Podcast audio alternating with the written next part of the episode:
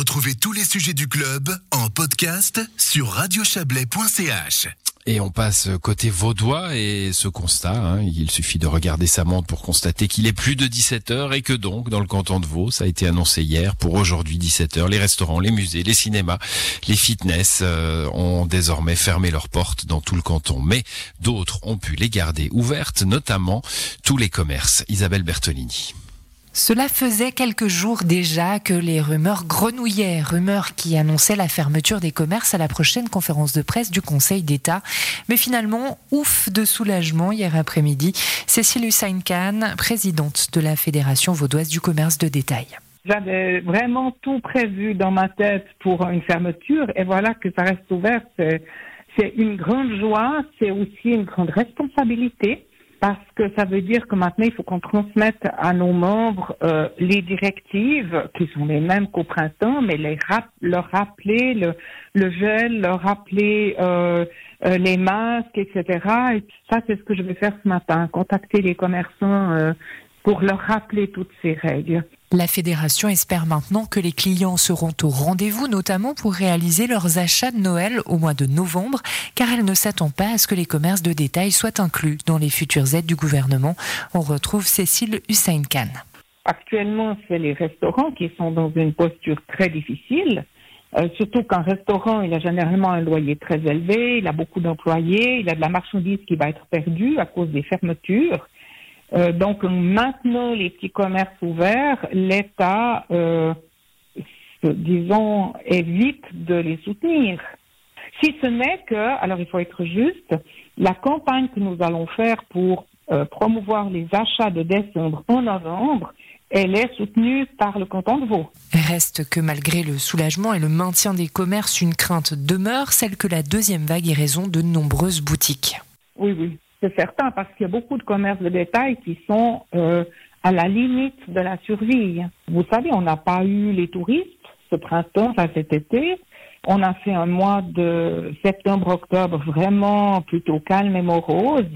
Euh, les magasins sont pleins de marchandises et c'est de l'argent qui est immobilisé.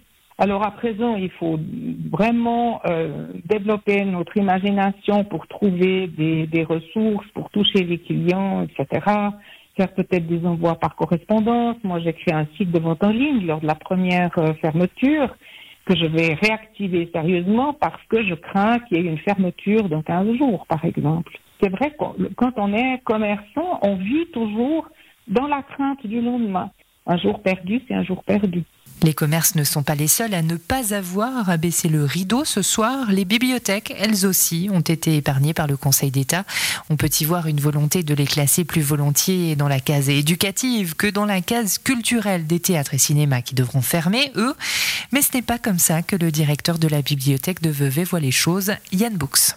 C'est une décision euh, forte, justement, de laisser euh, un pan de la culture ouvert, donc les bibliothèques qui sont gratuites, pour garder ce lien de sociabilisation avec euh, les lecteurs et qu'ils puissent emprunter, qu'ils puissent garder aussi le lien avec euh, tout ce qui est euh, objet culturel, donc littérature, DVD, CD, donc musique. Donc moi je trouve que c'est vraiment fort comme, comme message, donc je trouve très bien. Mais si les bibliothèques restent ouvertes, il faut tout de même revoir le programme. Bah, C'est-à-dire le, la mesure particulière qui est ajoutée, c'est que les bibliothèques ne font pas que du prêt de livres, ils font beaucoup de, de, de manifestations, d'animations, etc. Et puis là, le mot d'ordre, c'était de tout annuler. Donc oui, c'est un gros changement.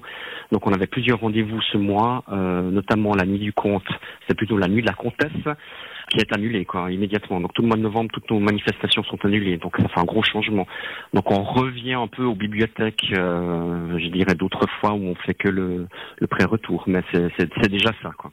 Du côté de Vevey, il faut aussi revoir les plannings car la bibliothèque n'est pas épargnée par le manque d'effectifs. On retrouve Yann Books.